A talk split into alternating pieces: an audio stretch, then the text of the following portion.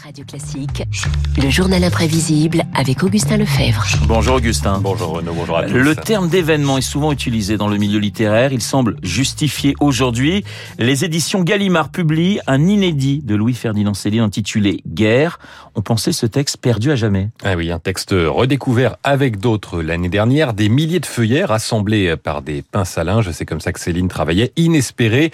Récit le 5 août dernier dans la matinale de Radio Classique par notre journaliste Victoire C'est Jean-Pierre Thibaudat, critique littéraire, ancienne plume de Libération, qui a mis la main sur des pages et des pages de Céline. Il raconte au monde, Jean-Pierre Thibaudat, qu'un jour, il a été contacté par un lecteur qui lui aurait remis les manuscrits avec une condition, ne rien dévoiler avant la mort de la veuve de l'auteur controversé de Voyage au bout de la nuit. Lucette Détouche est morte en 2019, elle avait 107 ans et ces 6000 pages ont pu refaire surface 75 ans après leur disparition. Nous sommes en 1944. Louis-Ferdinand Céline quitte précipitamment Paris pour rejoindre Pétain et le régime de Vichy installé en Allemagne.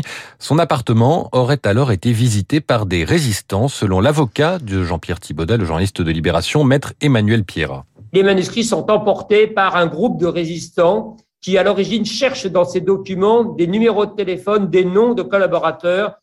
C'est au moment donc du début de l'épuration où on veut pourchasser ou juger les collaborateurs. Et donc, les gens fouillent des documents, ne trouvent rien d'intéressant pour les affaires politiques, mais en revanche, se rendent compte de l'importance de tous ces documents littéraires. Et donc, ces manuscrits sont emportés, préservés pendant des décennies. Les de, les descendants de ces résistants auraient ensuite contacté Jean-Pierre Thibaudat au début des années 2000. Pourquoi lui?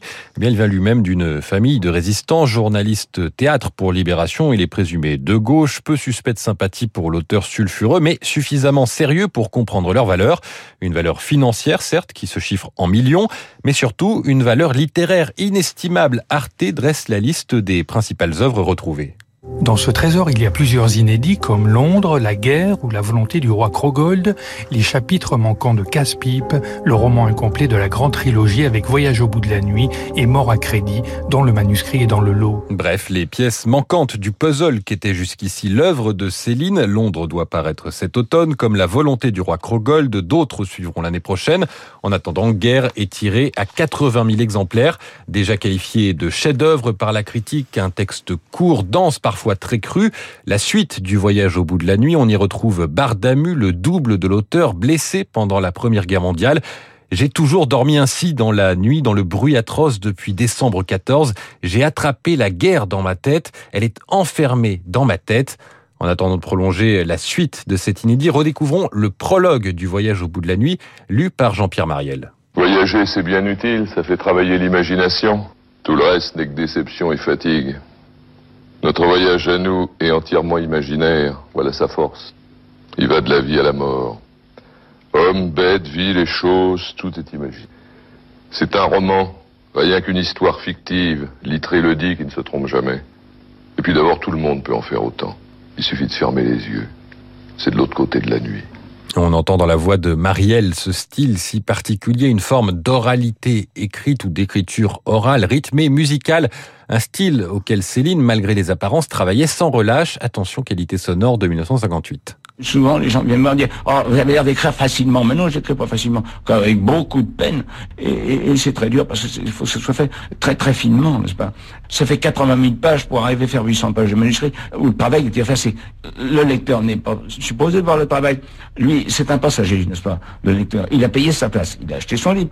Il, ne s'occupe pas de ce qui se passe dans les soutes, il s'occupe pas de ce qui se passe sur le pont et il s'occupe pas comment on conduit le navire. Alors Augustin, la Première Guerre mondiale décrite hein, dans les textes de Céline avait profondément marqué euh, l'auteur. Oui, marqué dans sa chair, il en était sorti invalide, à moitié sourd, mais marqué aussi idéologiquement. Et on aborde là le côté obscur de Céline, car c'est par son pacifisme viscéral qu'il justifiait son antisémitisme. Je connais bien les petits à côté de la guerre.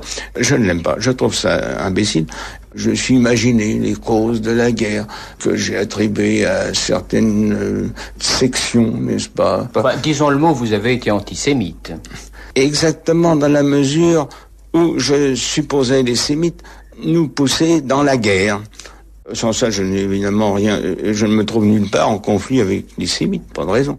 Une justification euh, très légère hein, qui minimise des propos d'une violence inouïe contre les juifs, notamment dans son pamphlet Bagatelle pour un massacre. Et cet antisémitisme provoque toujours un malaise chez les admirateurs de l'écrivain. Exemple avec Fabrice Lucchini. Quand j'ai appris qu'il n'était pas un mec bien, ça a été tragique, tu sais, c'était t'es adolescent, tu voudrais aimer, adorer, et tu te dis c'est pas possible que ce génie-là a pu être cet homme-là, donc tu refuses. Après, avec la maturité, tu te dis que l'œuvre est une chose et que l'individu en est une autre. Les écrits antisémites de Céline devaient être republiés en 2018 par Gallimard, une décision qui avait provoqué un débat enflammé, moral, légal, artistique. Gallimard avait fini par reculer. Aujourd'hui, la publication de cet inédit Guerre provoque beaucoup moins de polémiques. Avec les mots, on ne se méfie jamais suffisamment, écrivait euh, Céline dans Voyage au bout de la nuit. Merci Augustin Lefebvre pour euh, ce journal imprévisible. Il est 7h54. Euh, dans un instant, le décryptage de David Barrault. À tout de suite. Vous écoutez Radio Classique. Avec la gestion Carmignac, Donnez un temps d'avance à votre épargne.